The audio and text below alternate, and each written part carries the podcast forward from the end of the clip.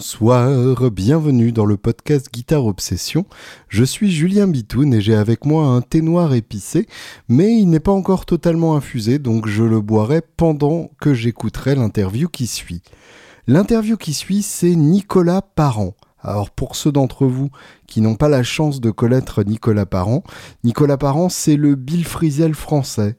C'est un homme euh, que j'ai eu la chance de rencontrer il y a quelques années déjà et qui n'a cessé de m'éblouir par sa maîtrise absolue du silence, de la durée des notes et de sonorités complexes mais accessibles. Il a ce, talent d'équilibriste, de pouvoir développer des mélodies auxquelles je ne penserais jamais naturellement, tellement c'est euh, loin harmoniquement, mais de les faire sonner avec l'évidence euh, de la simplicité et de la beauté. Donc un homme avec euh, un talent colossal et dont je vous recommande tout particulièrement l'écoute du dernier album qui est sorti il n'y a pas très longtemps et qui s'appelle Mirage, que vous trouverez évidemment à peu près partout où vous trouvez de la musique.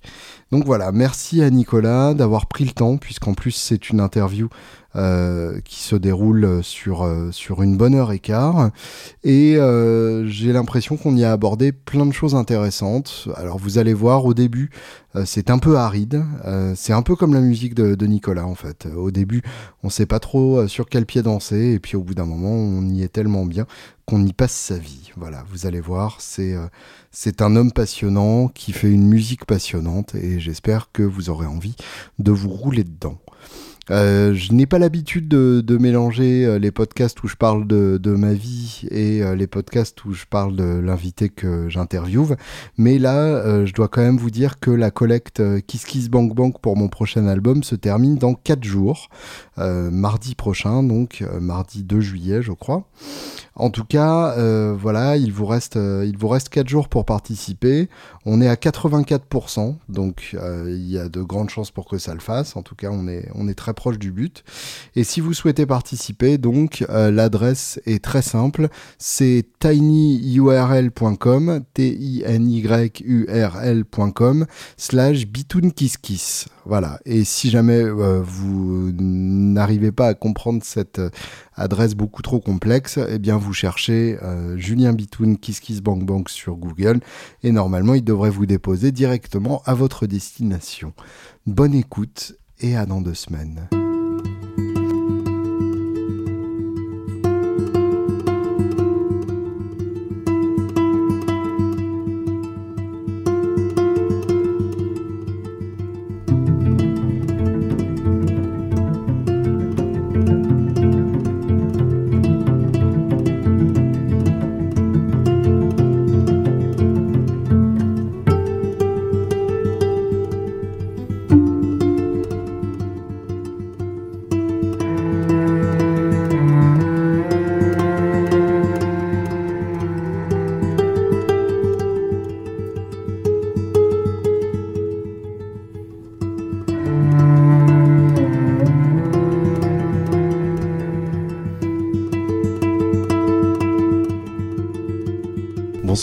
Nicolas Parent. Bonsoir Julien. Alors, je, l'aurais sans doute déjà présenté euh, avant euh, ce début d'interview, mais j'y retourne quand même euh, pour te mettre mal à l'aise essentiellement, parce que tu es un des, quelques guitaristes que j'ai eu la chance de, fréquenter et que j'admire avec une jalousie non dissimulée, et en particulier dans ta maîtrise du silence. Et je, voudrais euh, commencer euh, à froid comme ça sur, euh, sur le silence dans ta musique et, et la place que tu lui donnes et, l'espace dans ta musique. Waouh, c'est une question longue. ouais, ça tombe bien, le podcast est long. Donc ouais, ouais, ouais. Alors, bah, je te remercie déjà pour les, les, les compliments. Je, je, rougis un peu. Ça pareil, t'inquiète, ça se verra pas. De plaisir. Euh, le silence, le silence, bah écoute, euh, je, je sais pas si c'est intentionnel ou pas. Euh, moi, en général, j'aime bien les musiques qui respirent. Mhm. Enfin, pas que, parce que j'écoute aussi des trucs où il y a beaucoup de notes, des trucs. Enfin, j'écoute plein de choses. Mais c'est vrai que moi, dans ma quand je joue de la guitare, en fait, j'ai besoin d'espace. En fait, je, je sais pas pourquoi depuis depuis longtemps, en fait.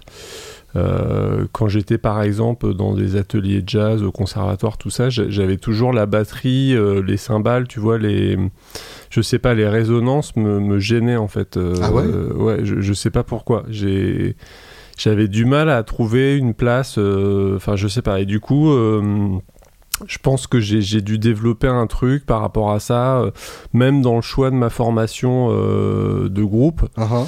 Euh, j'ai souvent joué en duo, en trio, mais j'ai pas de. Enfin, comment dire, euh, quand il y a trop de musiciens, parfois j'ai du mal à trouver ma place en fait, tu mmh. vois. Si c'est dans une jam ou un truc comme ça où il y a beaucoup de, de volume sonore, beaucoup d'instruments, euh, mmh. suffit que t'aies deux guitaristes rythmiques, euh, enfin je sais pas, j'ai du mal à. Du coup, j'ai pas envie forcément de jouer en fait. Je, je sais pas comment t'expliquer. je me, je me l'étais pas formulé comme ça, mais effectivement, ouais, je.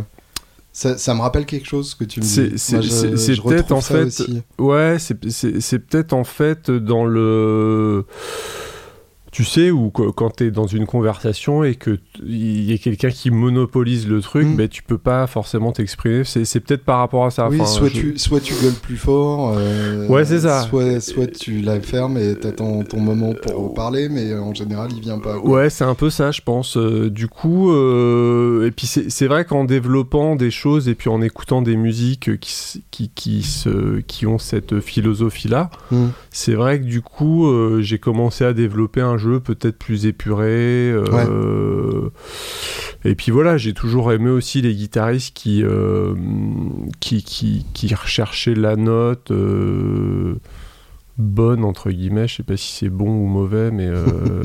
Celle qui fait un truc. ouais, voilà.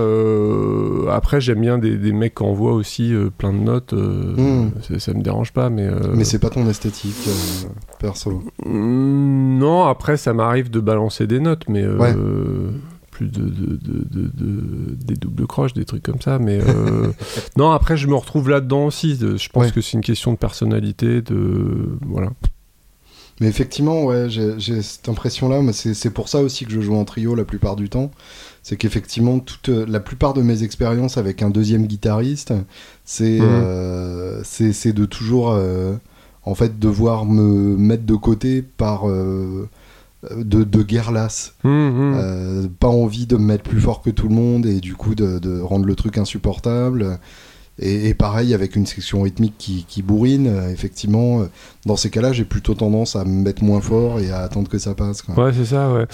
mais euh, après, c'est vrai que oui, c'est une espèce de. Bon, ça peut être une espèce de surenchère sonore. Mhm. mais ouais, non, qu'est-ce que je voulais dire Je sais plus. non, c'est voilà, c'est ça que je voulais dire. C'est que au-delà de plusieurs guitares en même temps, euh, effectivement, après, si tu joues avec des gens qui prennent beaucoup d'espace ou qui sont pas forcément euh, très musiciens, on va dire, euh, à mm. l'écoute, ce qui arrive plus, plus fréquemment que qu'on le voudrait, voilà, bah, c'est compliqué de se, de se faufiler là-dedans. Bien sûr. Ou tu joues par exemple avec un. Moi, jouer avec des pianistes, c'est très compliqué, quoi. Et oui parce que tout de suite euh, bah, ils ont toute la tessiture donc et puis euh, ou à moins d'avoir une énorme disto et puis ou mettre une grosse fuzz et puis de, de... mais voilà tu tu voilà moi je trouve que t'es es vite bouffé par euh, puis la guitare c'est quand même assez intimiste malgré mmh. que on puisse se mettre dans des amplis jouer fort et tout ça. À, la, base quand même c'est quand même un instrument assez délicat quoi. Bah si tu veux profiter de l'étendue dynamique ouais effectivement. Ouais ouais, et ce, silence-là te, te fait pas peur? Euh, bah non, en fait, non, j'ai jamais eu trop peur du silence. Euh, enfin, oui et non. Euh, disons que, comment dire, je vais te faire un peu une réponse de Normand. Non, ça me fait pas peur, mais en même temps, euh, souvent on te, pose la question où on va te dire euh, oui, mais euh, le silence fait peur, tout ça, tout ça. Donc du coup, tu commences à penser à ça en fait. Mmh, tu te dis que tu devrais avoir peur. Ouais, c'est ça en fait. C'est comme oui, enfin voilà, tu, tu. Mais non, moi j'ai pas j'ai pas peur de, du silence en fait, et je trouve que je j'en fais pas assez en fait parfois. Mmh, d'accord. Tu vois, je trouve que je pourrais aller plus loin et à plus assumer le truc encore. Ah ouais? Ouais, ouais. Tu te vois, euh, t'as, encore l'impression que, que l'album euh, euh, ultime de, de, de silence de ta part est à sortir. Ben, euh, c'est c'est pas vrai. Enfin, comment dire Parce qu'en fait, euh, on me parle souvent du silence et tout. euh, Enfin, pour l'album précédent, pareil, j'avais j'avais été dans un magazine. ouais. euh, ouais, j'avais été dans un. Jazz News avait fait un, tout un numéro de, sur le silence, justement. Mhm. Donc il m'avait interviewé par rapport à ça et tout. Et du coup, euh, c'est vrai qu'au début, je m'étais pas forcément posé la question du silence. C'était peut-être plus l'espace ou les purs ou tout ça. Et en fait, j'ai réécouté un peu ce que j'avais fait. Et je m'apercevais qu'il n'y avait pas tant de silence que ça, en fait. Ouais. Parce qu'un silence, c'est vraiment euh, un moment où... Ouais, le terme d'espace est peut-être plus, plus adapté, Ouais. effectivement. Parce que le silence, c'est le moment où t'as pas de son, en fait. Oui. Et du coup, Oui, je me suis rendu compte qu'il n'y avait pas de moment où il n'y avait pas de son, en fait. Donc, en, en fin de compte, le silence, il n'existe euh, pas vraiment. Oui, d'accord. Parce que euh, y a toujours un instrument qui fait un son. Ou... Donc, du coup, en fait, je pense que par rapport au vrai silence, c'est-à-dire là où il se passe rien, mais ce qui est hyper important en musique, Mhm. je pense que j'ai encore euh, beaucoup de chemin à faire, en fait. Je pourrais aller plus dans, ce- dans cette direction-là. Ouais. Après, si tu parles du silence euh, guitaristiquement euh, au moment où je joue et une note se fait et, et, meurt et l'autre naît et tout ça, bah oui, je pense qu'il y a du silence. Oui, là, évidemment, c'est à ça que je faisais. Mais il y, a- il y a toujours quand même une, une notion de résonance en fait. Ouais. C'est pour ça que le silence, il est, il est pas vraiment. euh, Il est relatif. il est un peu fake. Mm. tu vois Le fake silence, j'aime bien ton concept. tu, tu vois, parce que du coup, moi, je bosse beaucoup sur les résonances. Hmm. Donc, du coup, quand tu as une résonance, c'est pas un silence en fait. Oui. Oui. Ça laisse, c'est plus une respiration en fait. Justement, c'est intéressant quand tu dis je bosse beaucoup sur les résonances. Qu'est-ce que. Euh, Qu'est-ce que tu peux en dire? Euh, Bah écoute, euh, bah, j'ai du mal à laisser mourir le son. Tu vois, Mhm. c'est plus par rapport à ça. Et puis j'aime bien que ça résonne. euh, du coup, j'aime bien avoir une petite réverb toujours. euh, Parce que moi, je t'ai essentiellement entendu sur Telecaster. ouais, Euh, c'est pas forcément une gratte qui est connue pour son sustain infini. c'est pas faux. Ouais, mais du coup, je, je joue pas mal de guitare classique. Uh-huh. Et quand tu prends euh, une guitare classique, ça a pas beaucoup de sustain, tu vois. Mhm. Et est-ce que justement, c'est ce manque de sustain qui t'oblige à bosser la fin de tes notes? Euh, je, je sais pas, c'est. euh, En, en tout cas, je sais que quand je passe de la classique à, l'électrique et du coup la Telecaster, même si j'ai Mhm. d'autres guitares électriques, euh, déjà le fait d'avoir des cordes acier, c'est un monde totalement différent au Mhm. niveau du sustain en fait. Donc c'est vrai que c'est pas la guitare qui a le plus de sustain. Enfin, moi, je trouve que la mienne, elle est pas mal au niveau sustain. Mais euh, du coup, quand tu passes de, la- de la nylon à la métal, bah, c'est pour moi, c'est il n'y a pas de. Enfin, tu vois que ce soit une Telecaster ou une Strat, c'est pour moi le sustain est beaucoup plus important en fait. Ouais, par définition. Donc, si ouais. tu veux, euh, pff, je, je me dis pas, bah non, elle a pas beaucoup de sustain. Hmm. Parce que du coup, dès que tu, tu passes sur du métal, euh, enfin des cordes métal, hein, pas le. T'as tout de suite beaucoup plus de sustain en fait. Mais qu'est-ce que t'appelles travailler la résonance? Ben, euh, c'est essayer de, par exemple, quand, quand tu vas faire une gamme, de, tu, tu vas enchaîner deux notes ou trois notes, ben, d'essayer, comme sur un piano, en fait, comme si tu appuyais sur la pédale, en fait, que ces trois notes-là résonnent ensemble. Oui, d'accord. Ok. Tu vois, donc ça va être euh, par des arpèges ou des faux arpèges ou des choses comme ça, en fait. Ouais, de trouver le doigté qui te permettra Voilà, de. C'est ça. de- Souvent, de j'ai des phrases comme ça. Voilà, il y, a- des phrases où euh, tu peux les faire simplement, euh, on va dire, avec un doigté simple et la mélodie va sonner comme ça. Mais du coup, je- moi, je vais rechercher un autre doigté où tu vas avoir deux notes qui vont résonner ensemble, ou Ouais. trois, etc. Ou des cordes à vide, des choses comme ça.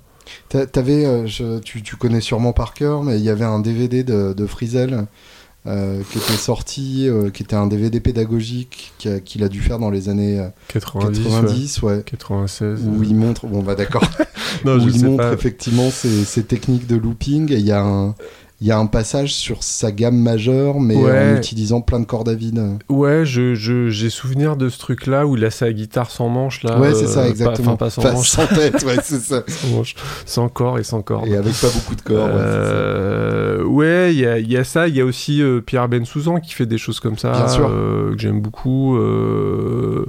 Oui, voilà, ça, ça se fait. Au-delà de ça, même c'est des techniques de, de harpe ou de corps. Voilà, exactement, ouais, c'est ça. Après, je les ai pas non plus développés systématiquement. C'est-à-dire sur des gammes. Enfin, j'ai essayé, puis. Euh, enfin, j'ai encore du boulot là-dessus, mais. Euh, toujours. Ouais, toujours, ouais, c'est ça. Euh, mais voilà, c'est plus des techniques, effectivement, pour. En fait, c'est vraiment essayer d'utiliser le, la guitare de façon harmonique au maximum. Mhm parce que je trouve que, euh, enfin ça c'est très personnel, hein, je trouve qu'on, enfin en tout cas dans, dans certains styles, euh, qu'on t'as trop souvent la guitare rythmique et la guitare solo en fait, oui. qui sont un peu en opposition et euh, alors que pour moi c'est quand même un instrument, c'est un mini piano quoi, tu vois. Mhm. Donc tu peux faire tu peux faire plein d'accords. Des... Après, moi, ça m'arrive de jouer en single note, donc euh, bon, je suis pas non plus euh, parfait à ce niveau-là. Mais je trouve que, voilà, pour moi, l'instrument devrait être vraiment utilisé comme ça, quoi. de manière plus polyphonique. Hein. Ouais, exactement, quoi. Et je trouve justement que dans ton jeu, tu as une manière de suggérer l'harmonie qui est toujours intéressante. Euh, toujours dans cette, dans cette idée d'espace tu es capable de faire, euh, de faire des accords euh, qui sont pas des accords hmm. sur tout le manche, enfin pas à six sons, hmm. mais avec deux ou trois sons, tu arrives à suggérer une couleur euh, assez, assez rapide. Ouais, ben, ça c'est un travail que je fais euh, enfin déjà c'est il faut enfin je pense que j'ai un peu étudié l'harmonie et tout ça mhm. pour euh, déjà comprendre comment ça, ça, ça marchait tout ça euh, enfin les voicings les, les cadences etc et du coup je me suis aperçu qu'effectivement en c'est comme un peu, tu sais, tu dis des trucs où en fait il manque un mot sur. Euh, je sais pas si tu as déjà vu des tu textes comme ça. Et en fait ton euh, cerveau reconstitue. Et en fait, moi, je. Oui, oui, je, je me dans le désordre. Voilà, je, je, me suis aperçu de ça. Enfin, après, c'est ma façon de voir les choses. Hein. C'est pas, euh, c'est pas, c'est très subjectif tout ça, mais euh, voilà. Ça, tombe bien, c'est toi l'invité. Moi, je me suis, euh, je, me suis construit des choses comme ça en fait. avec deux notes, pour moi, ça peut faire un accord à quatre sons. Ouais. Enfin, voilà. C'est et puis c'est dans un contexte aussi, quoi. Tu veux dire par rapport à ce que fait la, la basse Ouais, ou par rapport à ce que tu as fait avant. Ah, oui, tu vois ce que je veux dire? En fait, tu es, dans un contexte précis, quoi. Hmm. Oui, une fois que tu as installé une, tonalité. Euh. Voilà, après, euh, c'est des façons de penser aussi, euh, où tu vois, je vais, je vais, au lieu de penser un accord majeur 7, je vais penser juste deux notes et puis faire un intervalle un peu dissonant hmm. qui, qui, va faire que moi, pour moi, c'est un majeur 7, mais du coup, je fais que deux notes en fait en ne gardant euh, que les notes euh, intéressantes de la Ouais, en tout cas intéressantes de, mon point de vue, quoi. Oui, bien sûr. Mais du coup, dans ma tête, j'ai euh, j'ai une cadence en tête, ou tu vois. Mhm. Et puis, puis après, j'essaye aussi de. Mais ça encore, c'est très personnel, de vraiment me défaire de, de toutes les règles harmoniques. de, de plus trop penser en cadence et tout ça, parce que ça, mhm. c'est un truc qui, qui me suit par ma formation de jazz aussi où t'apprends un peu à l'américaine, à la, euh, enfin la façon Berkeley, euh, parce que j'avais fait une école où c'était euh, c'était un peu le programme de Berkeley, et du coup t'apprends beaucoup les cadences, qu'est-ce que mhm. tu joues sur tel accord, les, enfin voilà, et du coup j'essaye de me détacher vachement de ça en fait, de, de et puis que l'harmonie et la mélodie fassent plus qu'un en fait. Alors pour, pour ceux qui sont complètement novices, j'en suis pas très loin, euh, les cadences, c'est réfléchir en termes de degrés, l'enchaînement Ouais, c'est ça, en fait, c'est... Euh, L'anatole. Oui, euh, c'est ça, un 2, 5, 1. Voilà, c'est les degrés, que, que, tu sois dans une tonalité ou que tu empruntes à d'autres tonalités, c'est ça, c'est c'est comment s'agencent les accords entre eux, quoi, en fait. D'accord. Et en école de jazz, du coup, tu apprends euh, le fonctionnement de plein de cadences. Ouais, puis tu fais, tu fais de l'analyse de, de, standards, donc tu, tu, tu, tu, repères des cadences, par exemple. En fait, tous, les, tous les standards peuvent se résumer à des cadences qui reviennent d'un standard à l'autre. Ouais, on Ou la peut, plupart, en on, tout cas. on peut schématiser comme ça, mais t'as souvent, par exemple, le 2-5-1, c'est un truc qui revient beaucoup en jazz, en fait. Mhm. Si t'es en Do, ça fait Ré mineur, Sol 7, euh, Do majeur 7. Oui, d'accord. Donc du coup, cette formule-là va revenir euh, dans beaucoup de standards, dans d'autres tonalités et tout ça. Donc souvent, euh, bah, on te dit, travaille tes 2-5-1, C'est- donc... ouais, exactement. Ouais, c'est hyper consonant en fait. ouais. Ouais, et que tu vas retrouver démultiplié sur d'autres d'autres tonalités, d'autres modulations, des choses comme ça. Et du coup, voilà, tu, tu, tu travailles quand même ces cadences-là, donc c'est des choses que tu as dans la tête.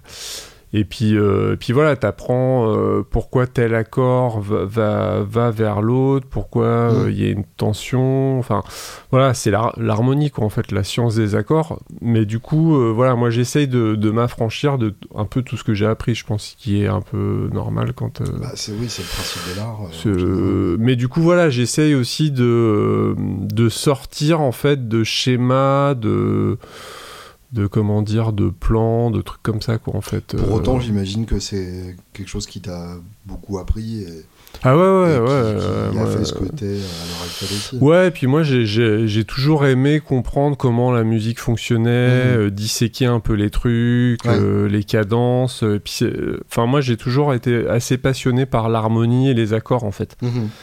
Tu vois les mouvements de voix, les comment ça marche, pourquoi un accord résout vers un autre Ouais. ou pourquoi quand t'as euh, deux notes qui restent, deux notes qui changent, tu vas vers un autre accord. Tout- Tous ces mouvements-là m'intéressent vachement en fait. Mhm. Enfin, ça, même encore aujourd'hui, quand, quand j'enseigne ça, j'aime beaucoup euh, voir les différences entre deux accords. euh, Enfin, ça, c'est un truc que, que j'aime bien, l'harmonie. J'ai toujours aimé ça, en fait. Ouais, ouais, je comprends.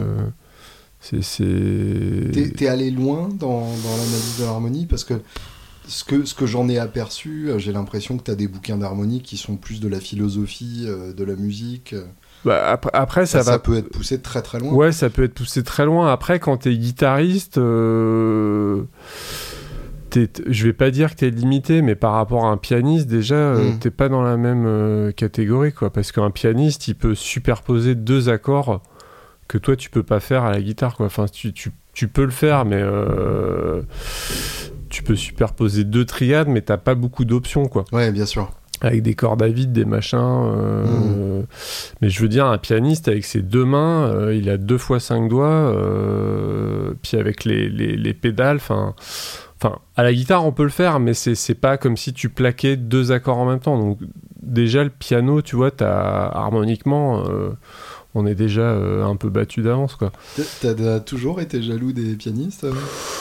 Non, je suis pas jaloux, mais euh, je suis fasciné par. J'écoute Ouais. beaucoup de pianistes, tu vois, je plus que de guitaristes en fait, Mhm. parce que ça, ça me, ça m'interpelle plus en fait.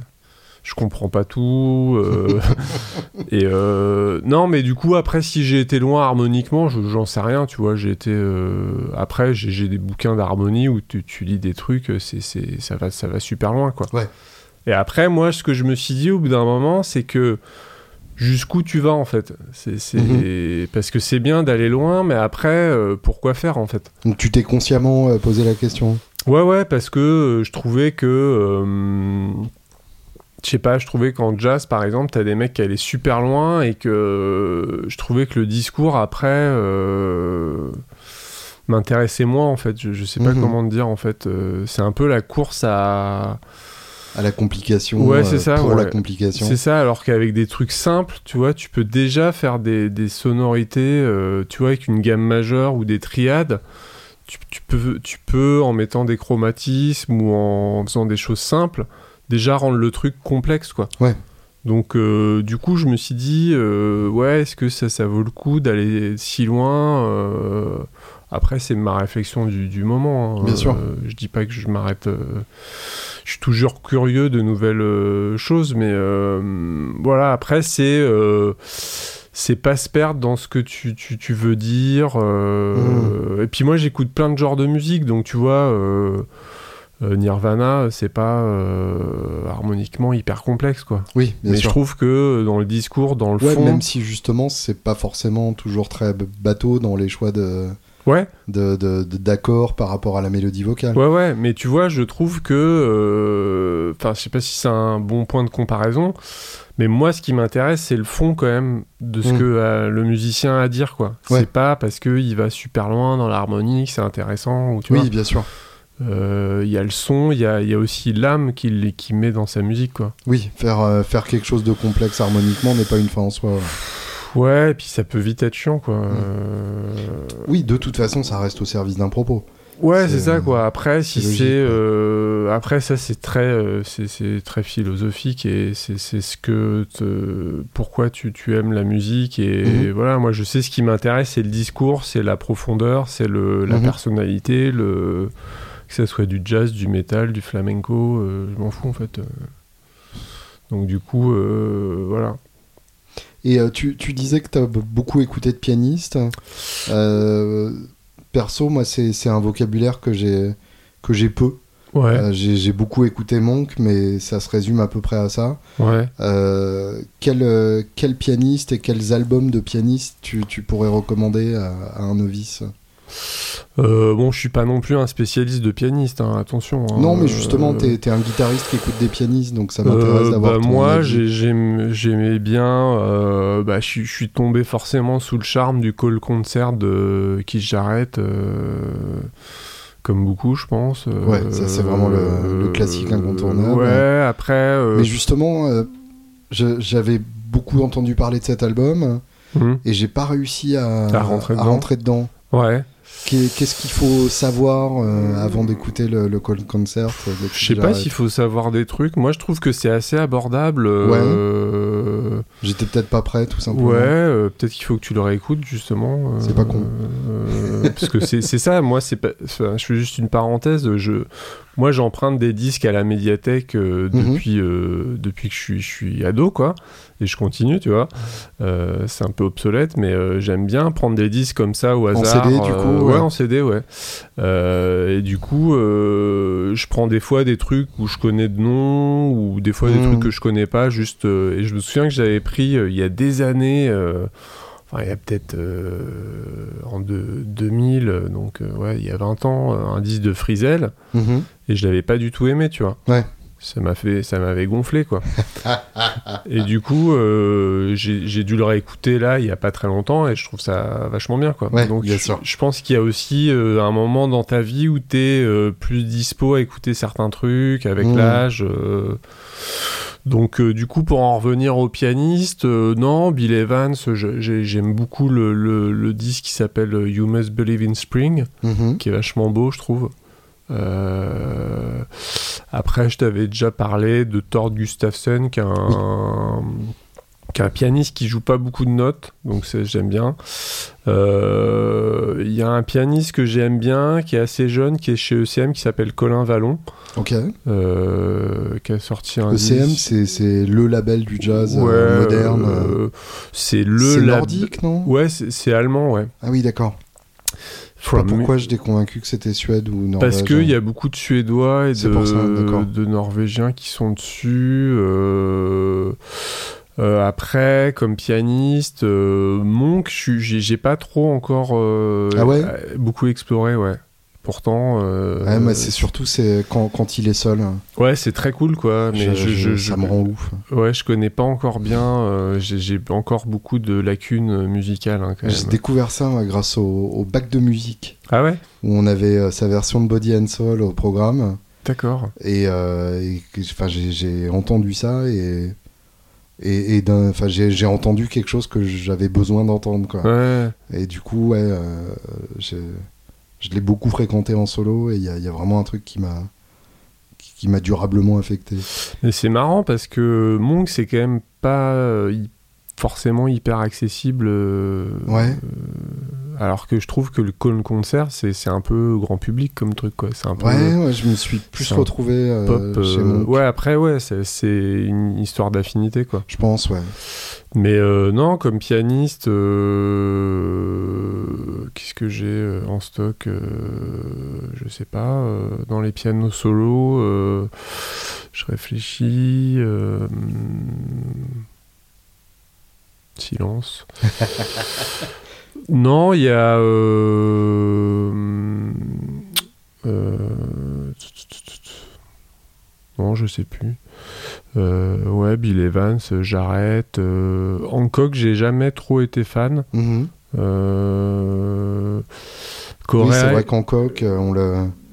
du, du point de vue du, du public de guitaristes et de, de rockers, on le voit surtout comme, comme le, le patron des Headhunters. Ouais, voilà, moi, j'ai- j'ai- l'album, par contre, euh, j'adore, euh, j'adore toute la période euh, Secrets, euh, Ouais. Headhunters, euh, tout ça, ou avec euh, Wawa Watson et euh, Paul Jackson, euh, Bien sûr. tout ce qui est funk et tout ça, j'adore. Mais après, quand il Mais est- avant ça, il y a, y a Maiden Voyage, par exemple. Ouais, et- je suis moins fan ouais. de tout ça en fait. mais ça, c'est question de goût. hein, C'est. euh, C'est c'est, euh, c'est Cantaloupe Island, c'est Ouais. ça le, le gros titre de Maiden Voyage Ouais, Cantaloupe et. Voilà, après. euh, Voilà, c'est tout pour les pianistes. C'est déjà pas mal. Je sais pas de. Enfin, ça me vient pas comme ça. Non, mais c'est- déjà bien d'avoir deux, trois références euh, pour commencer. Euh, le- ta, relation à la médiathèque, ça m'intéresse. Laquelle? C'est... Tu, tu empruntes encore des CD à la médiathèque Et à l'heure ouais. actuelle Ouais, j'em- j'emprunte encore des CD là. Ce qui veut dire que tu as une, une, une démarche d'écoute d'albums entiers et de te, de te poser avec euh, Ouais. un nombre limité d'albums à ta Ouais, disposition. exactement, ouais. Parce que, bon, après, j'écoute sur euh, YouTube, Sp- Spotify de temps en temps, euh, Mhm. des trucs comme ça pour faire un peu de pub à nos amis. Je pense qu'ils en ont à besoin. nos amis les gens ne connaissent pas assez YouTube et Spotify. Euh, Non, et puis je, je me suis aperçu que, euh, en fait, quand t'écoutes comme ça, tu zappes vachement. euh, Enfin, c'est. T'as pas le même rapport d'écoute, effectivement, que de te poser. Après, faut avoir le temps. hein. Ouais. Euh, mais ouais, j'aime bien. ou le prendre. Ouais, c'est ça. Euh, après, tout le monde dit ouais, j'ai pas le temps, j'ai pas le temps. Euh, bah, tu, tu- tu peux le prendre sinon. Bon, après, ça. ça, c'est, perso. Hein. Mais c'est, vrai que t'as. Non, mais je suis, je suis tout à fait d'accord avec ça. Tu vois, les gens, ils ont jamais le temps de rien, mais ils ont. Bon, bref. Par, par définition, en fait, si t'attends d'avoir le temps, tu l'auras pas. Ouais, c'est ça. Et puis, euh, et puis tu- t'es un peu dans la surenchère de il faut toujours que tu sois occupé, machin. Euh, ouais, je suis busy. Enfin, tu vois, euh, c'est, c'est, si t'es pas occupé, c'est suspect, quoi. Ouais. Donc. euh, Oui, oui, c'est que t'as- raté un truc. quoi. Ouais, ou que t'es ou que t'es dépressif, ou je sais pas, ou que, euh, enfin, Ouais. euh, je, je sais pas. Bon, bref. Et du coup, non, moi j'aime bien, ouais, euh, à l'ancienne, hein, prendre mon disque, euh, même je reviens un peu au vinyle. euh, Regarder qui c'est qui joue dessus, Mhm. Ouais, lire le livret. lire le livret, Ouais. les photos, voilà, et puis, puis prendre le temps d'écouter le truc. Ça paraît con, hein, mais aujourd'hui j'ai l'impression que c'est un peu en voie de disparition. Ça. Bah, total, ouais, bien sûr. Du coup, c'est un peu peut-être archaïque, mais voilà, moi j'aime bien euh, encore être comme ça, euh, tant que Bah, j'ai le temps de le faire. J'ai l'impression que les, les CD dont j'ai le plus profité et dans lesquels je suis le plus rentré, Mm. c'est des CD que j'ai écoutés comme ça, effectivement. Ouais, ouais, après, euh, nous, on est d'une génération qui, qui, qui, on va dire, euh, pour dire un mot euh, un peu sale, euh, consommions la musique comme ça. Mm, bien sûr. Euh, je pense que les nouvelles générations, ils sont pas du tout dans ce, dans ce, ce trip-là, quoi. Enfin, je, je me trompe peut-être. Hein, euh, Bah, Il y, a, y a les deux mouvements, en fait, comme, Mm. comme pour beaucoup de phénomènes euh, face à, aux, aux modifications de, de notre mode de, de vie euh, général. Tu as le mouvement, effectivement, euh, majoritaire, peut-être, entre guillemets, euh, qui est effectivement d'écouter de la musique euh, sur Spotify, sur YouTube, hmm. euh, en se foutant de la qualité et en zappant d'un titre à l'autre en fonction Mm. des recommandations de l'algorithme. Et puis en, en même temps, tu ce qu'ils ont appelé pour, pour que ça fasse cool le slow listening, Hmm, euh, qui, qui du coup est une réaction inverse. hmm. Euh, forcément, plus on va dans le sens du tout Spotify, plus on reviendra au vinyle Hmm. par contre-réaction aussi. Et du coup, tu as, des, euh, t'as des séances de slow listening euh, où les gens se posent, écoutent un disque en vrai, euh, d'un bout à l'autre, etc. ce concept.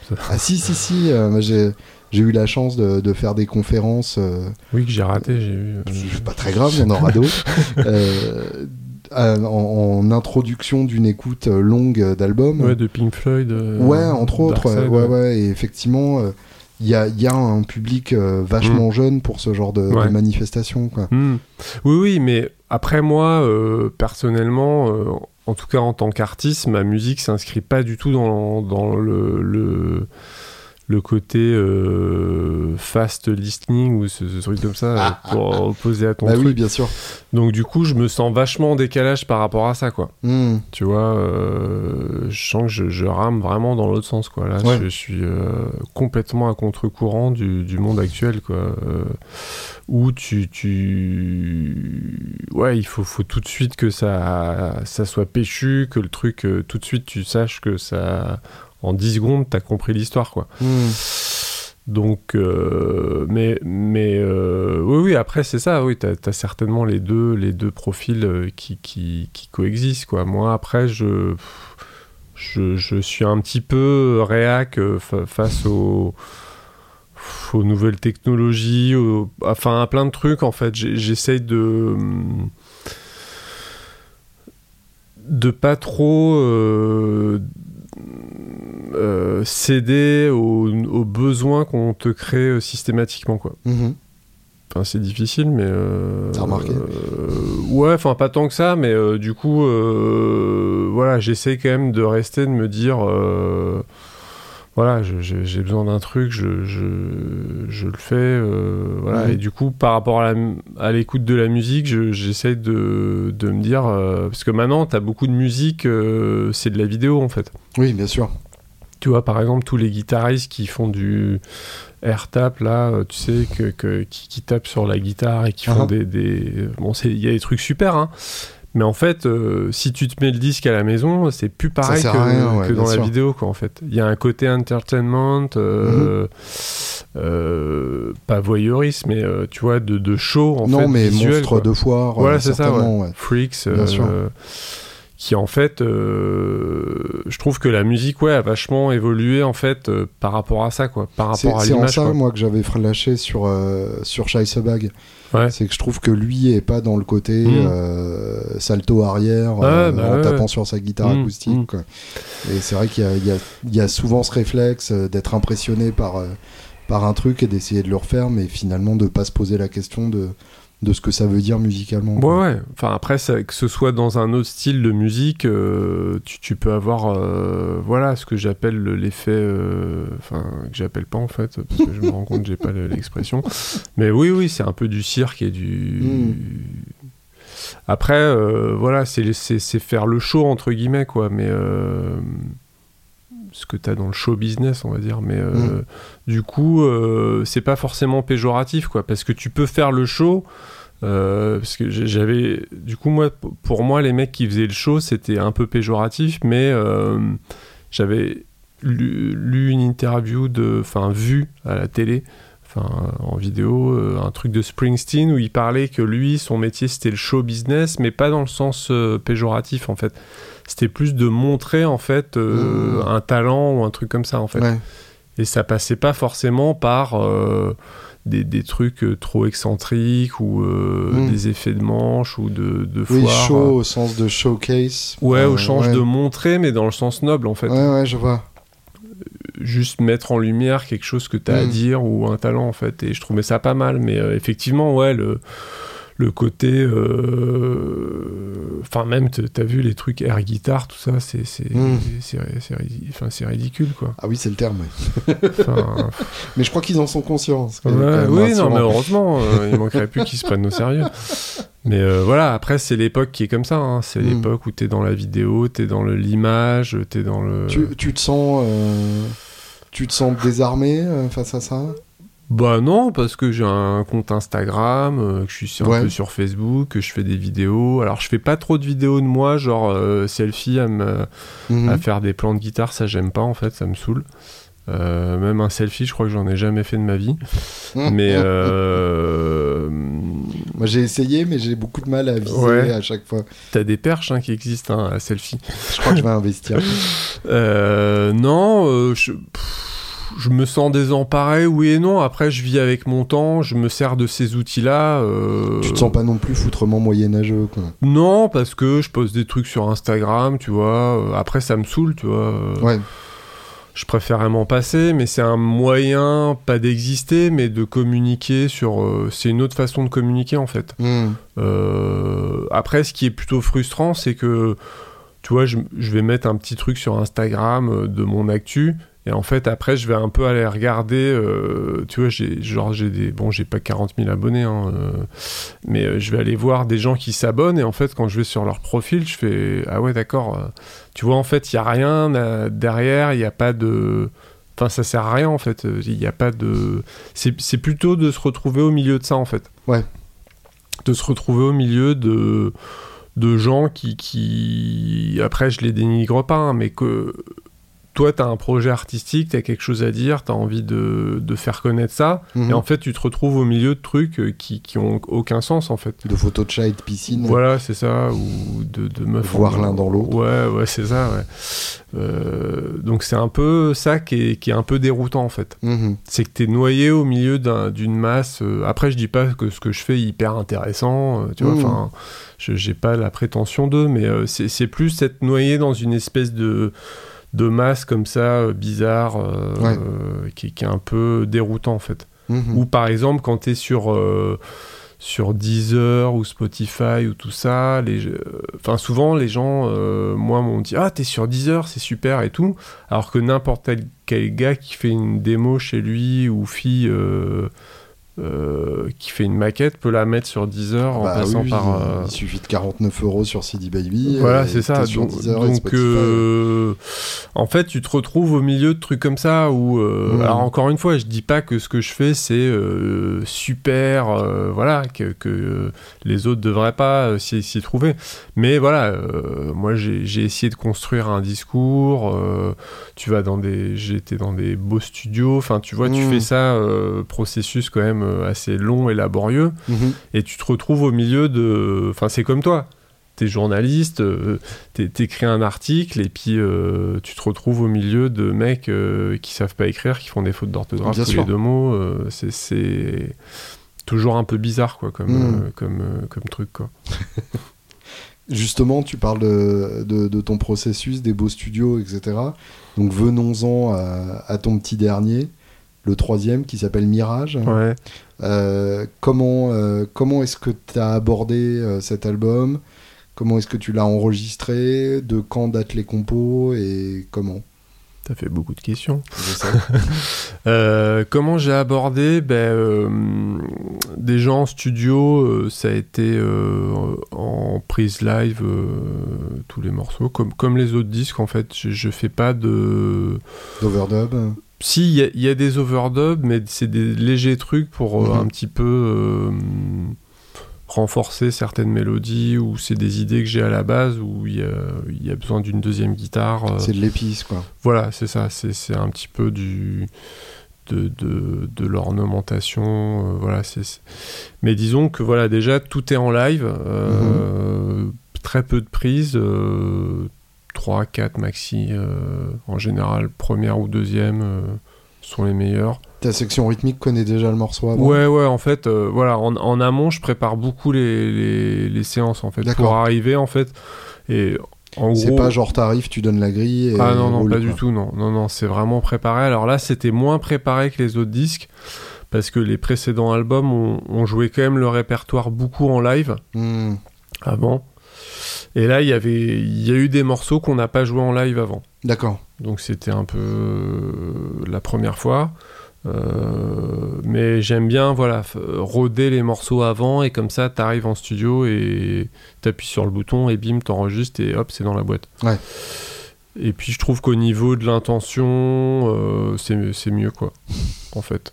Oui, je suis assez d'accord. Donc du coup, voilà comment ça s'est fait. Euh, deux, trois jours de studio, pas plus, euh, en live, dans la même pièce. Euh, Donc ça sous-entend d'avoir un bel endroit avec une belle pièce. Ouais, euh, alors l'ingé son a hyper bien bossé euh, dans son stud, parce que la pièce n'est pas non plus extraordinaire. D'accord. Mais du coup, on avait une proximité, des fois même sans casque, tu vois, on était vraiment... Enfin, dans des conditions super. Et puis on a pu répéter un petit peu avant, Hmm. une journée avant en fait. Parce Dans que- le studio en ouais, question dans le studio en Et ouais, condition. Donc ça c'est vraiment. déjà la pièce, quoi. Ouais, ça c'est vraiment un luxe et euh, Ouais, ça c'est classe, ouais. Ouais, parce que du coup, euh, même quand il y avait besoin de casque, on avait. euh, Enfin, c'est- ça c'est T'avais tes vraiment. marques, hein. Ouais, on avait vraiment nos marques. Ça c'est vraiment un truc hyper bien que, je pense que si je peux refaire pour des prochains disques, C'est pas idiot, j'y avais jamais pensé. Que mais je ferais. Ouais, c'est parce que c'est vachement bien en fait. Euh, et du coup, la préparation, ça s'est fait, euh, bah, ça s'est fait assez euh, vite en fait. Euh, j'ai pris assez rapidement les, les- les jours de studio alors que les morceaux étaient pas finis, ce qui Mhm. n'est pas mon habitude. En général, je prépare vachement, tu vois, tout est hyper peaufiné. Ouais. Pour le premier disque que j'ai fait, 'fin, ça, ça faisait, euh, il y avait des morceaux, ça faisait 8 ans que c'était euh, en peaufinage, quoi. C'était vraiment un peu extrême. Ouais. Euh, et du coup là, je me suis un peu laissé aller à me dire, bah tiens, je vais pondre un truc avant le jour J, quoi, pour certains trucs. Genre, genre carrément la veille des, des répétitions Euh, Il y avait un, un morceau ou deux solos, ouais, qui étaient pas vraiment finis. euh, alors c'était pas les morceaux à, à trois, hein, c'était Ouais, plus les morceaux. euh, Les pièces où t'es tout seul Ouais. Il y a un morceau en particulier que j'avais pas vraiment fini et que je savais pas vraiment jouer avant la, la- la session, quoi. Waouh Donc du coup, je suis un C'est quel morceau? C'est Johanninia, c'est un morceau avec des harmoniques et tout ça. Où, euh, En fait, il y avait l'idée, tout ça, mais tout n'était pas vraiment fixé, donc il y a eu un peu d'impro et tout ça. euh, Classe. Et je voulais du coup laisser aussi ce côté-là euh, instantané, improvisé, quoi. Ouais. Parce que je, je- je suis encore dans le back jazz, euh, donc il y a quand même ce côté libre que j'aime bien en fait. Mais euh, voilà, mais ça s'est fait assez dans l'urgence quand même le disque, Mhm. euh, parce que j'ai enregistré fin novembre, ça a été mixé une semaine après, masterisé une semaine après, et c'est sorti euh, fin mars. Et justement, t'as quel rapport par rapport au mix et au master? Tu tu t'impliques dans, dans, dans ces processus ou tu laisses faire euh, Euh, bah là, je, m'impliquais vachement pour les précédents, et puis là, j'ai vachement laissé faire parce Mhm. que l'ingé son qui s'appelle François Borin, avec qui je bosse depuis le début, euh, je lui fais entièrement confiance. Et du coup, euh, Tu bon, sais qui saura où tu veux Ouais, puis moi je lui donnais des indications, quoi, d'espace, euh, sur les réverbes, euh, sur des choses comme ça. euh. Et puis de toute façon, il me fait toujours écouter un truc quand il commence, et puis je lui dis, et puis après, s'il y a des Mhm. trucs à rectifier. Mais là, j'en étais quand même dans un, un timing très serré, donc du coup, ça me plaisait aussi de de laisser la main un peu et de moins contrôler ce truc-là pour pour euh, produire un truc plus rapidement en fait. Je Ouais. sais pas si c'est très clair. Si, euh, ouais, t'as t'as un peu plus lâché prise là-dessus. Ouais, du coup, le mastering, c'est pareil, c'est Globe Audio à Bordeaux, c'est Alexis Bardinet, il bosse très très bien. Mhm. Et euh, là, c'est pareil, je, je- Enfin, je trouve qu'il a vraiment sublimé le mix. euh, Ouais, parce que masteriser ce style de musique, c'est pas évident. Ouais. T'as as tellement de pleins et de déliés. Mm, mm. Faut, faut respecter tout ça quand même. Ouais, et du coup, lui, c'est pareil, voilà, il, il fait un, un premier titre, il va t'envoyer un. Du coup, là, j'ai pas assisté physiquement au truc, mais il Mhm. t'envoie un truc par mail, donc tu réécoutes, et puis. euh, Mais voilà, du coup, ces deux ingé sons-là sont vraiment euh, des super pros et ont un super savoir-faire, donc euh, moi, je leur fais confiance, et du coup, ça. Voilà, c'est une partie que je peux un peu plus déléguer, euh, Mhm. même si, voilà, j'ai vraiment sur le mix euh, mes. mes mes idées euh, précises, mais Ouais. voilà, après chacun fait son boulot quoi. Et niveau matos, en studio, qu'est-ce que t'as utilisé? Euh, ben, j'ai utilisé pour les électriques un petit Kelt que tu Ouais. connais bien, euh, que m'a gentiment prêté Thierry euh, Labrousse de Kelt Uh-huh. Amplification. Euh, Lequel Le V-Twin hein euh, je, je crois, je, je suis pas sûr. C'est celui sur lequel j'avais joué à la, à la, bit- euh, À la Guitar Fest ouais, à la Guitar la Fest. Putain, le lapsus.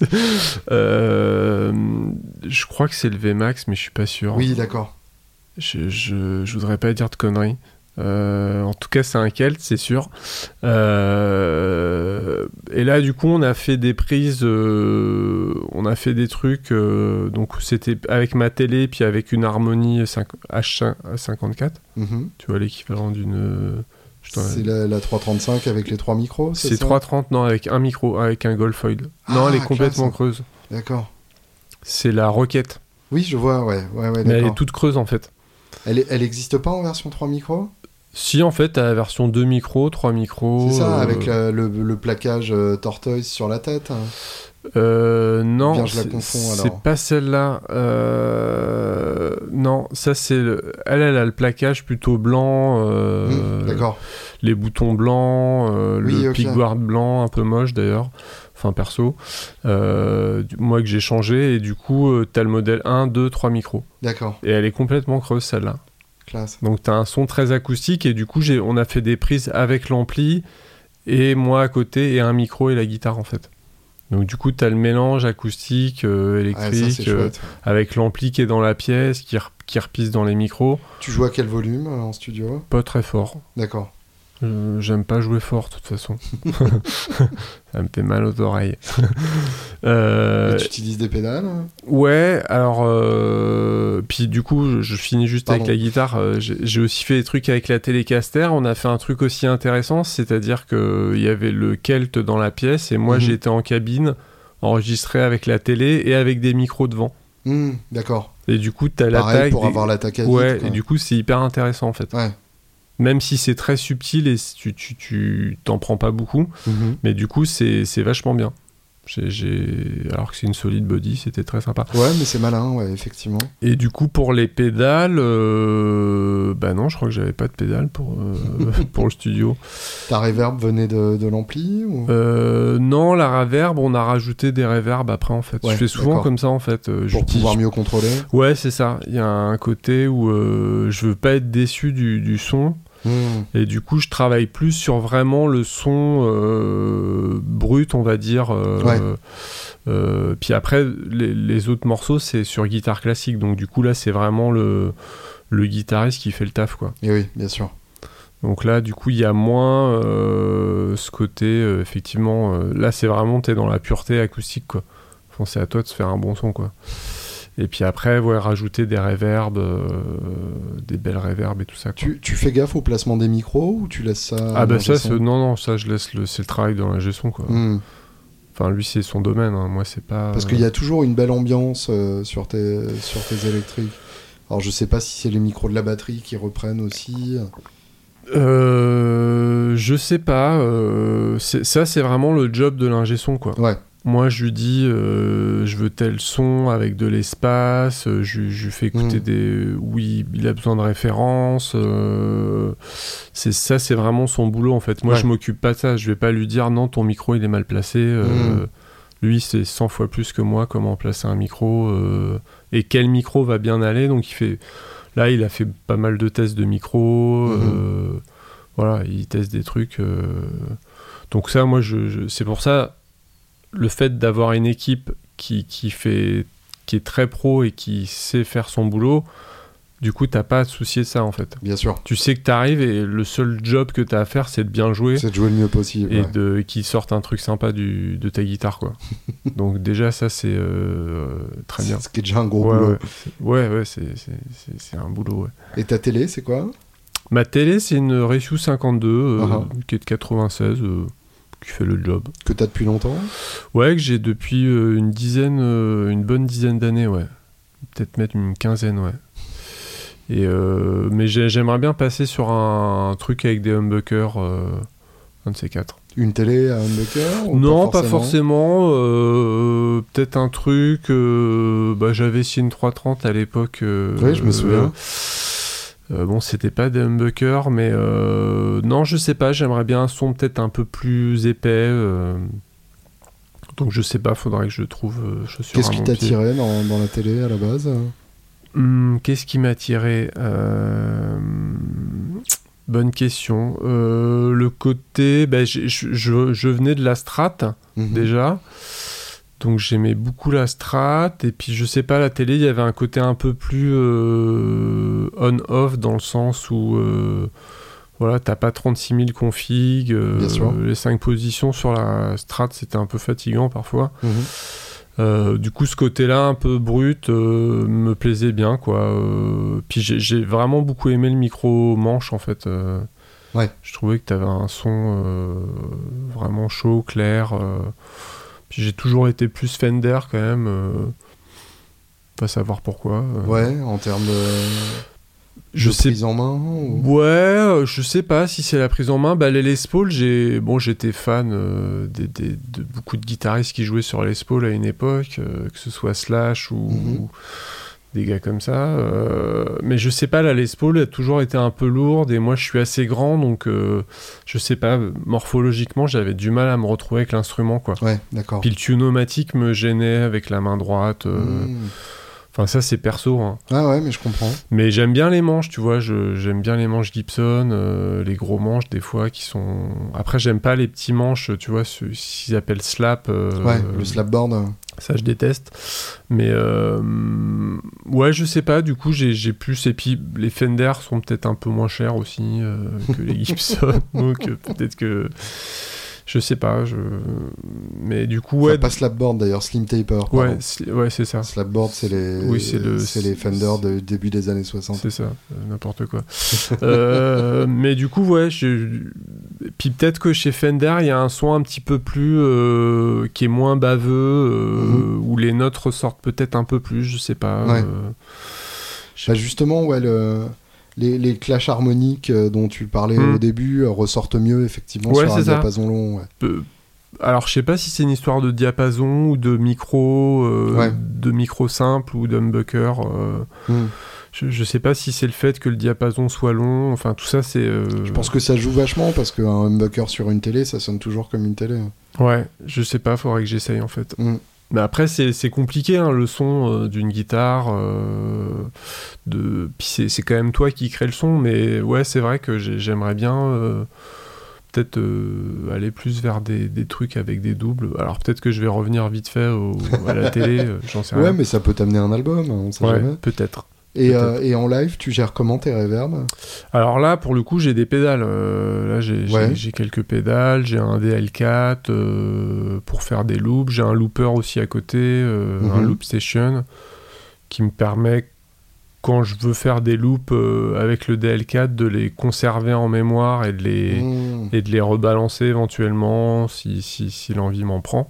Donc tu fais interagir tes deux loopers. Ouais, ouais. Il y en a un, je m'en sers un petit peu comme, euh, comme sauvegarde et tout ça, et l'autre, c'est plus le looper. euh, en- Création Création, spontanée. ouais, voilà, c'est ça, exactement. Et euh, du coup, j'ai j'ai une, une pédale de reverb euh, que j'ai depuis assez longtemps, une Nova Reverb de TC Electronics, Hmm.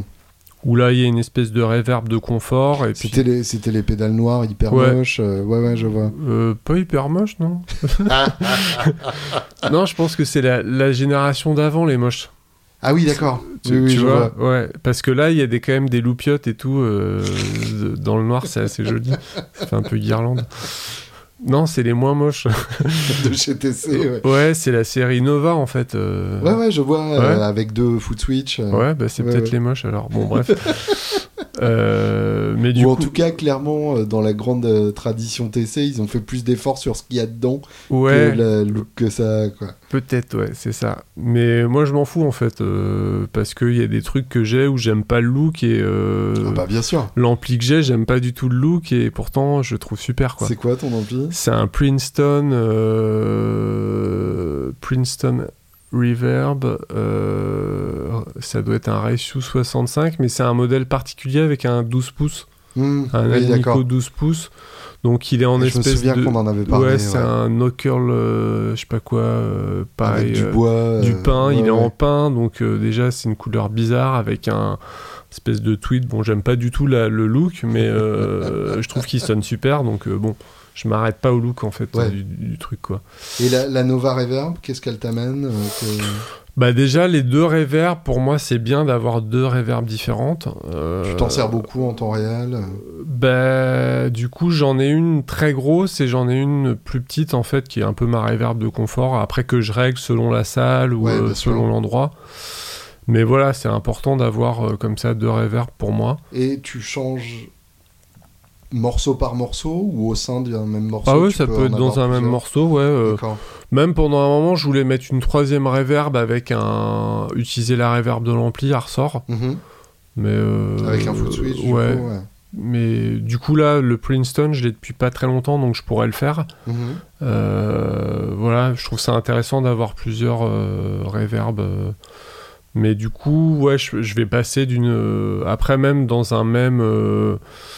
Enfin, on va dire. euh, pas d'une seconde à l'autre, mais je peux passer d'une reverb à l'autre euh, comme ça. euh, si juste un passage, euh, que ça, ça y ait beaucoup de résonance, et puis. donc je vais, je vais passer. Du coup, la Nova, euh, t'entends pas le, le changement de reverb en fait. Ouais, d'accord. Puis les switches sont assez silencieux aussi. Ça, c'est pas mal. Ouais. Ouais. Surtout si tu joues pas fort. Ouais. ouais, c'est important. Et tu te sers du, du DL4 pour les délais ou uniquement pour le looper? Euh, un petit peu, mais vraiment euh, sporadiquement, quoi, on va dire. Hmm, D'accord. Donc t'es vraiment plus un homme à reverb qu'à délai. Ouais, si, j'ai- j'aime bien les délais, mais euh, je sais pas, je, suis- je suis plus resté sur la reverb. Après, j'ai. c'est marrant, j'ai un copain qui, lui, c'est. En fait, il utilise beaucoup le, le, rev- le, le délai à bande et en fait, Mhm. il l'a à côté de lui, il le règle. euh, Il le manipule en temps Ouais, réel. et du coup, en fait, parfois, t'as l'impression qu'il y a des reverbs, et en fait, c'est hyper intéressant, quoi. Bien sûr. Mais moi, j'ai moins exploré ce truc-là. Mhm. Et puis, euh, c'est vrai que les machines. euh, Bon, j'ai toujours un peu de réserve. euh, Ah, le délai à bande, c'est super quand ça marche. Ouais, ouais. J'ai fait six mois avec un, un full tone et c'est le meilleur son que j'ai jamais eu, Hmm. mais à quel prix quoi Ouais, c'est ça, ouais, quand ça tombe en panne. euh. Et du coup, voilà, moi, j'ai aussi une distance par rapport aux machines, euh, que ce Ouais. soit les pédales et tout ça. Parce que je suis quand même euh, très guitare acoustique et très, euh, on va dire, roots à ce niveau-là. Je comprends, ouais. Et du coup, pour moi, la reverb, c'est juste un truc naturel, en fait, que tu, tu, tu recrées sur scène. Ouais. Parce que tu vas dans une cage d'escalier, tu auras une reverb selon l'escalier. Bien sûr. Euh, donc voilà, c'est plus retrouver ce côté naturel euh, Mm. où je, voilà, je, je me retrouve là-dedans, en fait. Le- Revenons à la, à la classique. Euh, là, pour le coup, c'est vraiment euh, un domaine dans lequel euh, je n'ai aucune connaissance. oui, c'est ça, c'est vraiment mon truc.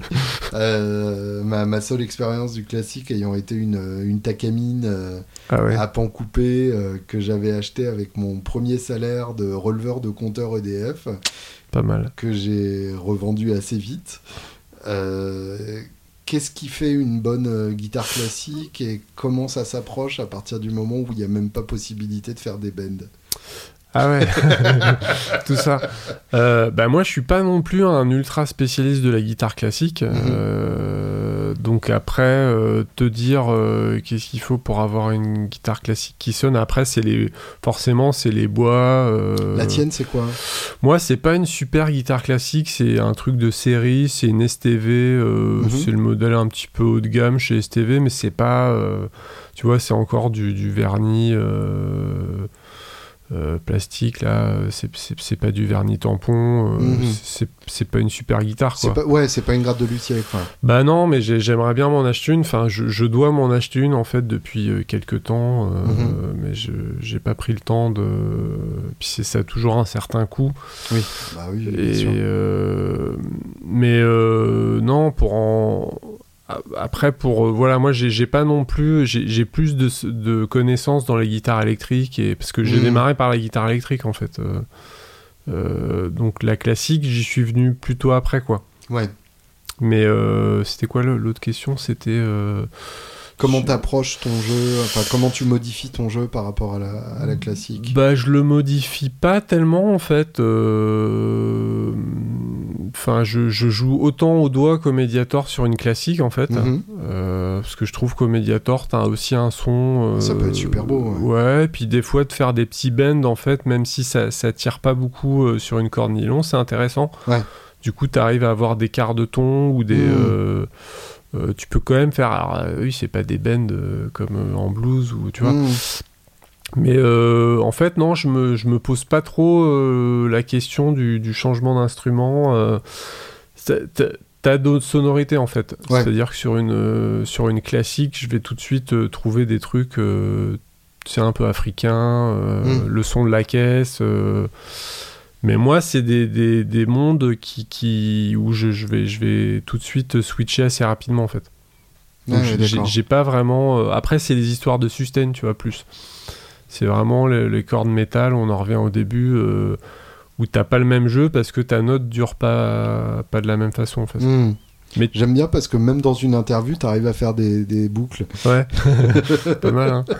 Mais du coup, voilà, la reverb te, te permet, si tu branches une reverb sur une classique Uhum. en concert, tu peux retrouver un petit peu le côté euh, sustain avec ça. Ouais. Mais euh, non, après. euh, T'as un, ampli euh, dédié à la classique sur scène? Ben, euh, j'en avais un que je, je vais revendre, mais du coup, je, je m'étais branché sur le Princeton et je trouvais que ça marchait très bien. Hmm, D'accord. Après, l'ingé son, on reprend aussi quand c'est possible euh, la classique. Mhm. Mais finalement, dans le, moi j'ai l'habitude de me mettre dans l'ampli. Et, euh, du coup, c'est pas très classique comme, euh, comme approche.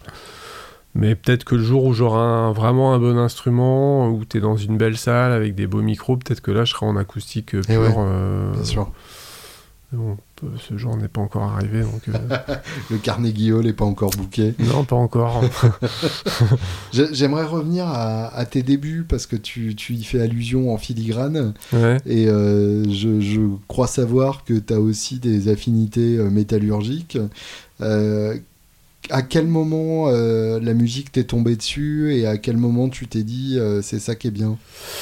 Euh, bah, la musique m'est tombée dessus très tôt. hein. Moi j'ai commencé par le violon alto, j'avais 5 ans, tu vois. D'accord Euh, donc tout de suite j'ai fait de la musique, j'en ai fait Ça, 6. ça t'attirait ou... Euh, bah moi au départ je voulais faire de la guitare en fait. Ok. Je, je me souviens que déjà étant petit j'avais envie de guitare. D'accord. Euh, et ma mère aimait beaucoup le l'alto, le violon, du coup elle m'a mis à l'alto. Bon. Considérant Euh, que t'étais trop petit pour jouer de la guitare euh, Non, je sais pas pourquoi. Euh, après tu sais, euh, parfois les parents projettent un peu Un tout petit peu. ouais. leurs envies via leurs enfants. Donc je pense qu'il y a peut-être eu de ça. Du coup, bon voilà, j'ai démarré par le, par le cursus classique. euh, et à 12-13 ans, je me suis mis à la guitare électrique en fait. Mhm, D'accord. J'ai abandonné l'alto. Et euh, Il y a, il y a un, un album euh, ou un groupe qui est responsable de, de ce passage-là? Euh, ouais, bah moi j'aimais bien les Guns, Mhm. Slash, tout ça, Metallica. euh, Ouais, en fait, ce qui, ce qui m'a vraiment. Euh, Alors, il y, y avait ce désir de guitare au départ, guitare classique et tout ça. Mhm. Et ce qui m'a vraiment donné envie de me mettre à l'électrique, c'est un type dans mon lycée qui jouait dans un concert, enfin le truc classique, hein, Ah ouais, mais ces concert de fin d'année. Et le, et le mec avait joué le solo de Knocking on Heaven's Door, du coup. euh, Trop bien. Ouais, du coup, voilà, je, je me suis dit, putain, c'est c'est ça qu'il faut que je fasse de la guitare électrique. Quoi. Et du coup, voilà, je me suis mis à la guitare électrique. Alors, mes, mes parents m'ont loué une guitare au départ. Mhm. J'avais une Yamaha de location pendant un an Waouh. euh, avec un ampli. Et c'est marrant, j'ai découvert la reverb euh, en tournant un bouton. euh, je fais, tiens, c'est bizarre ce son. Plus rien ne fut comme avant. Et non, et ça ça m'a pas marqué en fait, parce que j'ai dû pousser le truc à fond, donc c'était une reverb à ressort, donc le truc devait faire un son euh, pas très naturel pour le coup, et je sais pas, euh, je, je suis passé à autre chose. Et euh, voilà, et puis après j'ai eu ma première guitare, une copie de Les Paul, euh, Mhm. une Phoenix. euh, Ah oui, bien. Sunburst euh, que j'ai maquillé avec des flammes noires sur le côté, j'ai personnalisé. et puis voilà, et puis là j'étais dans la période bah, des années 90, donc c'était euh, 95, euh, c'était Nirvana, c'était Mhm. Metallica, puis tout Pantera, Dream Theater, tous ces trucs-là. Mhm. quoi. Donc j'ai eu ouais, une grosse période, mais je, à cette époque-là, j'écoutais aussi euh, Pat Metheny, Paco de Lucia, tu vois. Mhm. euh, j'écoutais toujours plein de trucs en fait. J'étais vraiment plus métal et tout ça, mais euh, voilà, je prenais des cours déjà d'harmonie jazz. J'avais un prof qui était très branché jazz, euh, Ouais. donc je prenais des cours d'harmonie. euh, et puis j'improvisais déjà, tu vois. Oui, d'accord. L'impro a toujours été. euh, Ça a toujours fait partie de Ouais, que je, je mets ma metal zone avec ma King V, euh, j'improvisais en fait. Tu vois T'as vraiment eu une King Ouais, Génial. ouais. Avec un. Pareil, j'avais mis un petit autocollant machinette dessus. euh, Nice. donc euh, j'ai vu pas mal de. Voilà, de, j'allais beaucoup au concert, euh, mais je pouvais aller voir euh, mes tennis comme Pantera. euh, Mm. T'as vu Pantera? Ouais, j'ai vu Pantera en Waouh, 96. terrible.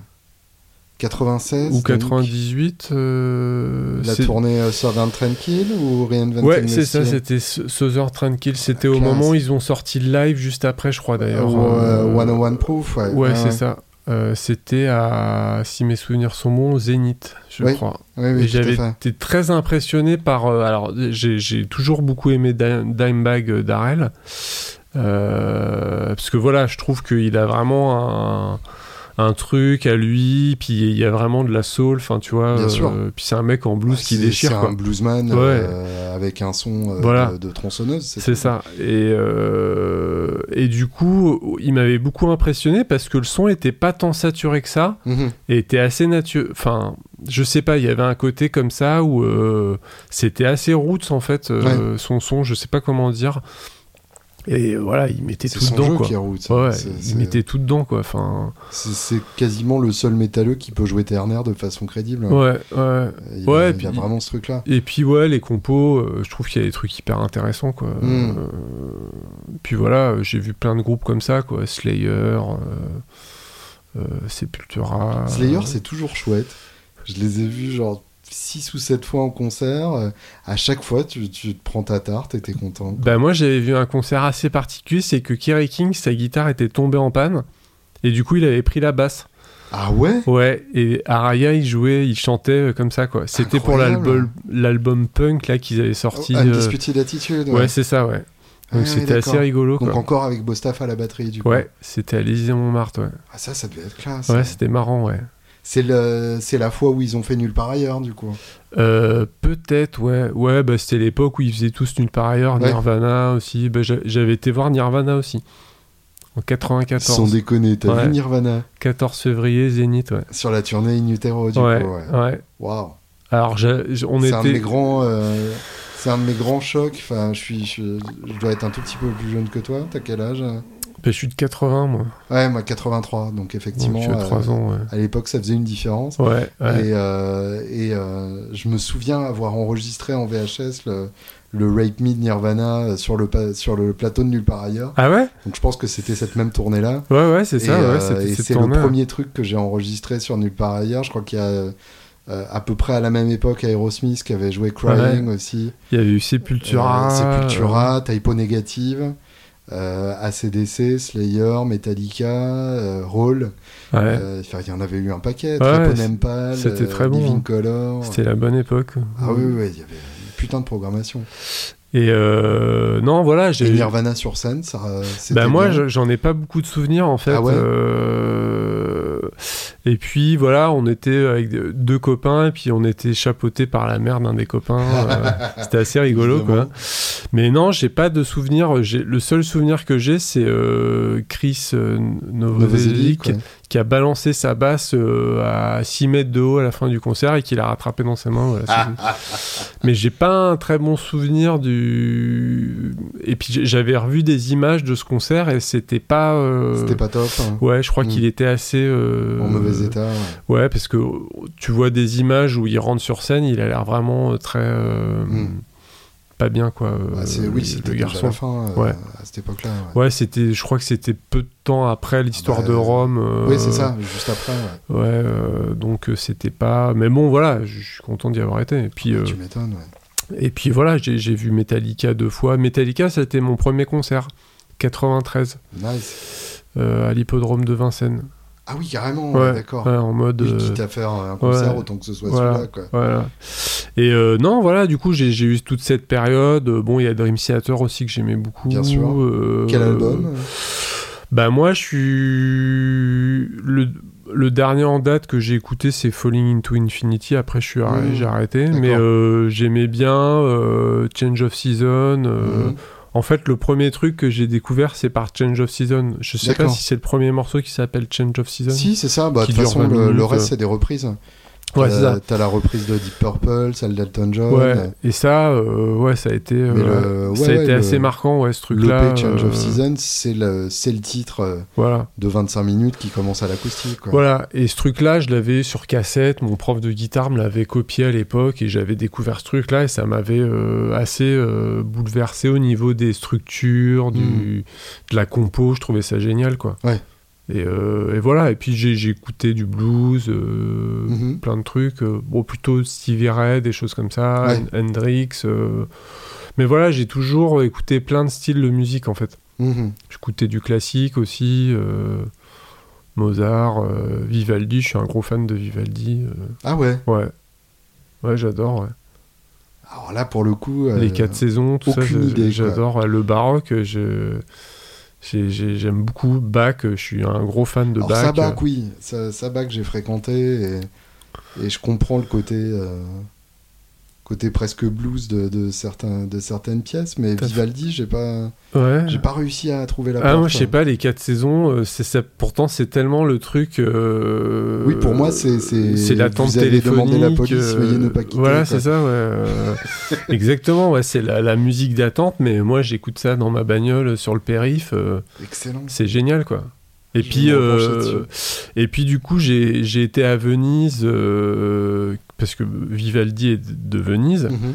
Et du coup, j'ai vu des, des quatuors euh, locaux jouer cette musique-là. Et Mmh, ça doit prendre un autre sens, du coup. Ouais, et puis c'est. c'est- Voilà, et puis lui, c'était le, le virtuose de l'époque. euh, Ouais. C'était un petit peu le Jimi Hendrix euh, du, du local, quoi. Ouais. Tu vois, sauf que lui, était compositeur, violoniste. euh, Mais voilà, je sais pas, il y a un truc. euh, Et puis quand j'étais petit, euh, ça passait beaucoup à la maison. euh, Mhm. après Mozart aussi, j'adore. Ouais. voilà, il y, a- il y a plein de choses. Satie dans un autre genre. Euh, J'aime beaucoup. euh, Enfin, enfin voilà, j'écoute plein de trucs quoi. euh, Korn, tu vois, j'aimais- Ouais. j'avais été voir Korn aussi. euh, Ouais, ouais, ça- je les ai vus trop tard, Korn. Mais voilà, j'allais autant voir Korn que John McLaughlin, que Ouais. euh, Paco de Lucia, que euh, Ah, un concert classique, quoi. aussi, ouais. concert classique. euh, voilà. vu je- à, à Londres euh, avec Remember Shakti. Ah ouais, ouais. Moi, je l'ai l'avais vu au New Morning. Ouais, c'était Shakti, j'aime bien. Après, voilà, McLaughlin, il y a des trucs qui me.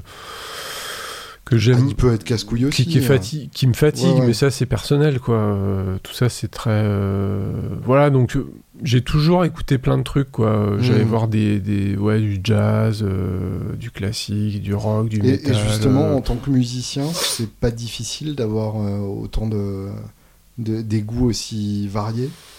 Difficile, pourquoi? Bah, en- je, je parle de moi, hein, comme souvent. Pour Classer ou pour te cataloguer, bah, comme ça? Même dans, dans les envies. Moi, j'ai envie de monter un projet Ah ouais, métal, ouais, je vois ce que tu veux dire. Ouais, ouais, si, si, ouais. euh, Euh, bah, au début, c'était assez évident euh, parce que je, je sentais que. Enfin, comment dire Quand j'ai commencé à composer, ça allait dans un certain sens, en fait, dans Mhm. une certaine esthétique. Et puis, euh, j'étais dans des études de jazz, euh, j'étais plutôt dans un, dans un chemin. euh, tu vois, je parlais moins du métal ou des trucs, choses, comme ça, parce que mhm. Parfois dans le jazz, t'as des mecs qui sont un petit peu comme ça, euh, que sur le jazz, c'est que Ouais. la musique qui est bien, c'est que dans le jazz. euh, Enfin bon, tu vois, qui sont, euh, qui jurent que par certains trucs. bon, Mhm. Euh, et du coup, ouais, c'est, ça peut effectivement. parfois, j'ai des envies de, de disto, de. Mhm. Alors du coup, voilà, dans le précédent disque, il y a quand même des trucs où il y a un peu de graou graou. euh, mais oui, c'est vrai que c'est, difficile parfois de, d'effectivement de, de, de pouvoir tout faire. euh, j'aimerais bien avoir un truc. euh, Power Trio Mhm. qui envoie.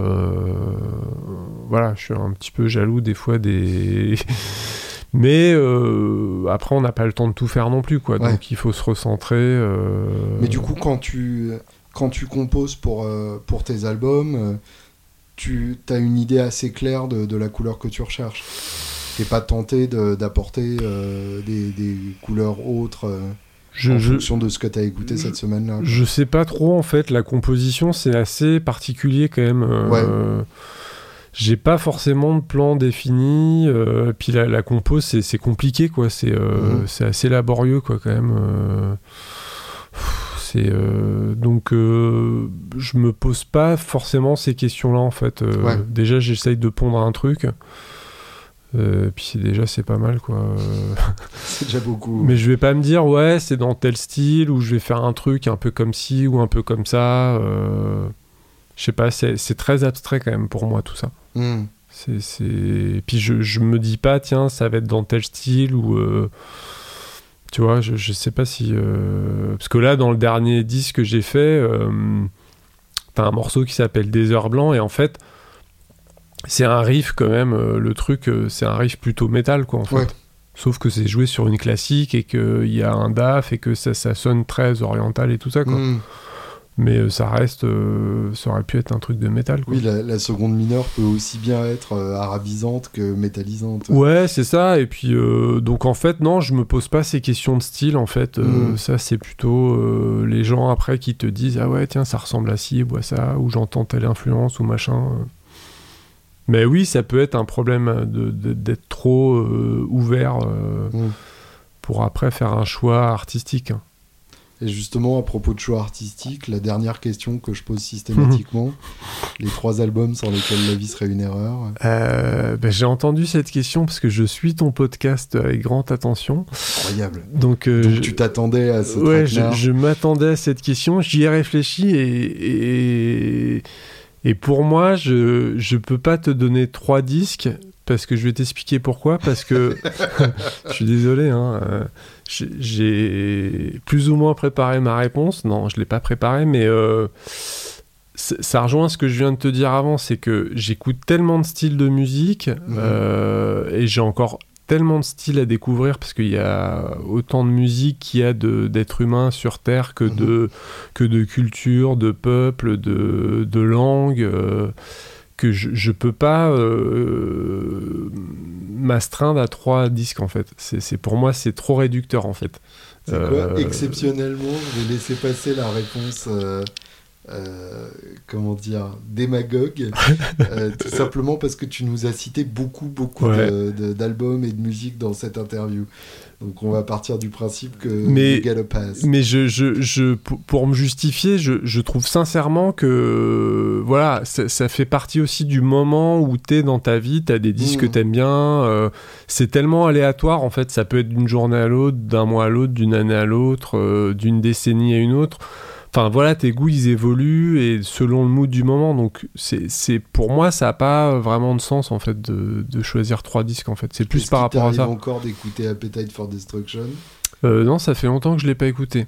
Mais je vais le réécouter parce que j'ai- j'ai regardé le, le, le re- documentaire où paraît-il qu'il y, a des- il y a les cris de, de la copine de Adler. euh, oui sur Rocket Queen Voilà. euh, absolument c'est du c'est du vrai C'est du vrai, donc il faut que je me repenche là-dessus en fait. Parce que j'ai.